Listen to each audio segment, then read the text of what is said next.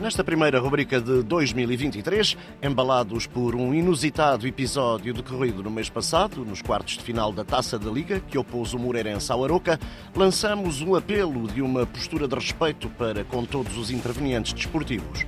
Todos, sem exceção. Num vídeo que rapidamente se espalhou pelas redes sociais, é possível ver, ainda enquanto decorria o aquecimento das três equipas, um jovem adepto do Moreirense a pedir ao árbitro Nuno Almeida os seus cartões.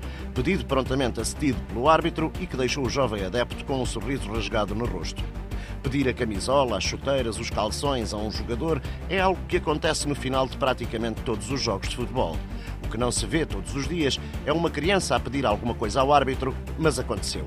E ainda bem que aconteceu, pois normalmente para o árbitro estão reservados os assobios, os apupos, as ofensas, a violência verbal e por vezes física. Os árbitros são muitas vezes alvos fáceis de iras e revoltas, que na verdade resultam muitas vezes de frustrações, incompetência ou simples desagrado com resultados ou prestações que se ambicionavam e não se atingiram. No entanto, o árbitro é o agente desportivo que, na impossibilidade de o homem cumprir regras e de chegar a consensos, se torna imprescindível para que o desporto aconteça.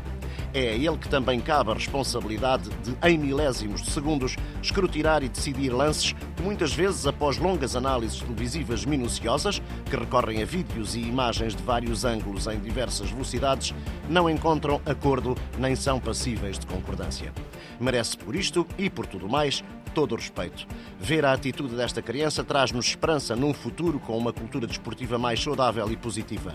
Na certeza de que os jovens de hoje serão os agentes desportivos de amanhã, importa incutir nestes, mais do que a ideia, a certeza de que a sobrevivência do desporto depende da postura, atitude e comportamento que as pessoas que nele estão envolvidos têm.